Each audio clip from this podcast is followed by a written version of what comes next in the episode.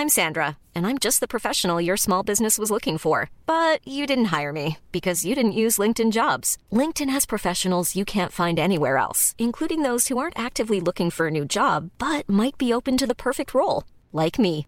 In a given month, over 70% of LinkedIn users don't visit other leading job sites. So if you're not looking on LinkedIn, you'll miss out on great candidates like Sandra. Start hiring professionals like a professional. Post your free job on linkedin.com/people today.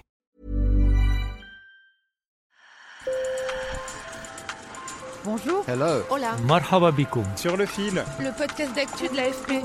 des nouvelles choisies pour vous sur notre fil info.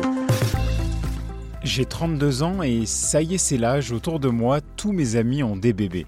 Rien d'original. La France, malgré une baisse de la natalité ces dernières années, reste le pays le plus fécond d'Europe en 2020 avec 1,83 enfants par femme. Si mes copains donnent la vie, j'ai lu d'autres témoignages de personnes qui se disent child free. Ce mot anglais peut se traduire par faire le choix de ne pas avoir d'enfants. Qui ne veut pas d'enfants Pourquoi est-il plus facile aujourd'hui qu'hier de se revendiquer child-free? J'ai commencé à faire des recherches et j'ai rencontré Lara, une Parisienne de 41 ans. Elle s'est confiée sur ce choix d'une vie sans enfants. Sur le fil. Je n'ai jamais eu cette envie. Euh, après, il y a d'autres raisons qui sont familiales. Euh, J'ai eu des frères et sœurs beaucoup plus petits que moi, donc ça, pense que ça a conditionné inconsciemment euh, euh, ma, vision de la vie. euh, voilà. Un enfant est, à mes yeux, n'est pas indispensable pour se réaliser. Pour moi, ce serait plutôt même un obstacle. Et je pense que ça prend trop de temps, d'énergie, d'investissement. Quand on fait un enfant, on en prend pour 20 à 30 ans quand même. hein. Est-ce qu'on vous pose encore beaucoup la question sur votre choix de vie euh, sans enfants, euh, vos amis, euh, dans la vie en général euh, Quand quelqu'un vous demande est-ce que vous avez des enfants euh, Est-ce que vous avez une réponse euh, préparée euh? Je réponds que je n'en ai pas et que je n'en veux pas. Et en général, ça soulève des réactions euh, méfiantes, parfois carrément hostiles.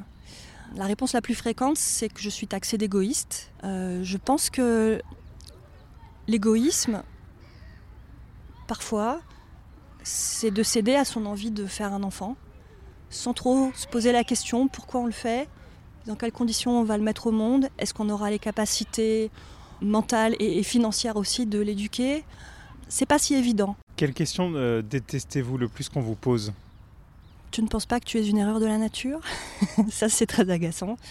Parce que, oui, oui, oui, bien sûr, euh, j'ai les capacités d'enfanter, euh, mais je suis pas obligée d'utiliser mon utérus si j'ai pas envie. C'est pas, pas un automatisme. Je suis toujours un petit peu choquée que les femmes soient euh, la cible de ces questionnements, alors que les hommes beaucoup moins. Ça, c'est gênant. Parce qu'un un homme euh, de 30 ou 40 ans, on va pas forcément lui poser la question s'il a des enfants. Euh, on va pas forcément remettre en question euh, le sens de sa vie, sa valeur, tandis qu'une femme, on va dire, mais, mais enfin, t'as fait quoi de ta vie? Ben, J'ai fait, des, projets, j'ai fait plusieurs euh, métiers, j'ai fait plein de voyages, j'ai appris des langues, j'ai- je me suis fait des amis, j'ai des loisirs, j'ai une vie intérieure riche. Est-ce que je continue la liste? Il y a plein de choses à faire en dehors de donner la vie. L'essentiel pour moi, c'est en tant qu'humain de me réaliser. Peut-être que ça aurait été plus facile pour moi si j'avais été un homme. Il y a un peu plus de 4 ans, euh, je cherchais euh, des gens comme moi parce que je, me heurtais euh, au réel, à savoir que mes amis qui ont choisi d'avoir des enfants étaient tellement occupés, débordés qu'on ne se voyait plus. Donc je me suis dit, il faut que je rencontre des gens comme moi. Donc j'ai trouvé un, groupe euh, sur Meetup euh, de femmes sans enfants. J'y suis allée et j'ai été très déçue parce que ces femmes, en fait, ne pouvaient pas avoir d'enfants. Et ça, c'était pas précisé. Donc euh, je leur ai apporté mon témoignage et à ma grande surprise, euh, elles ont été euh, enchantées de voir qu'on pouvait être heureux sans enfants. Et n'ayant pas trouvé le groupe de mes rêves, bah, je l'ai créé. Et depuis, je vois régulièrement des gens très différents les uns des autres, mais qui m'apportent tous quelque chose et qui ont des raisons variées. Mais euh, effectivement, euh, le principal euh, pour eux, c'est cette absence d'envie. Il y a aussi plus maintenant le côté écologique, le côté environnement, que faire naître un enfant dans un contexte pareil n'est pas forcément un cadeau, voire un fardeau. Et donc voilà, ça, ça les motive énormément, plus que moi. La lutte contre le changement climatique fait partie du faisceau de raisons qui explique le choix des Child Free. Anne Gottman, sociologue et directrice de recherche émérite au CNRS, a publié un livre sur le sujet en 2017, Pas d'enfants, la volonté de ne pas engendrer.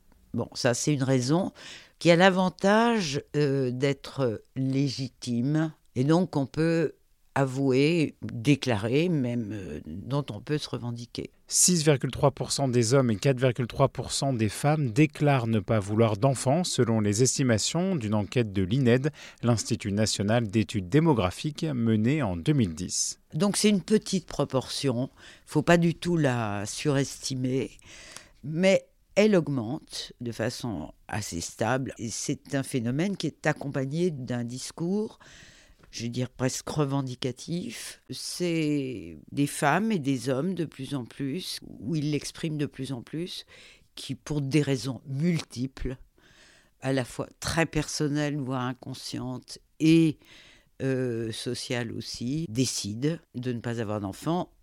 Moi, j'ai interviewé des femmes de plus de 45 ans, donc qui n'ont pas effectivement eu d'enfants, mais il faut savoir que parmi ceux qui déclarent ne pas en vouloir, si on les revoit dans 15 ans, euh, il y en a une partie qui en auront. Sur le fil revient demain. Merci de nous avoir écoutés. Bonne journée.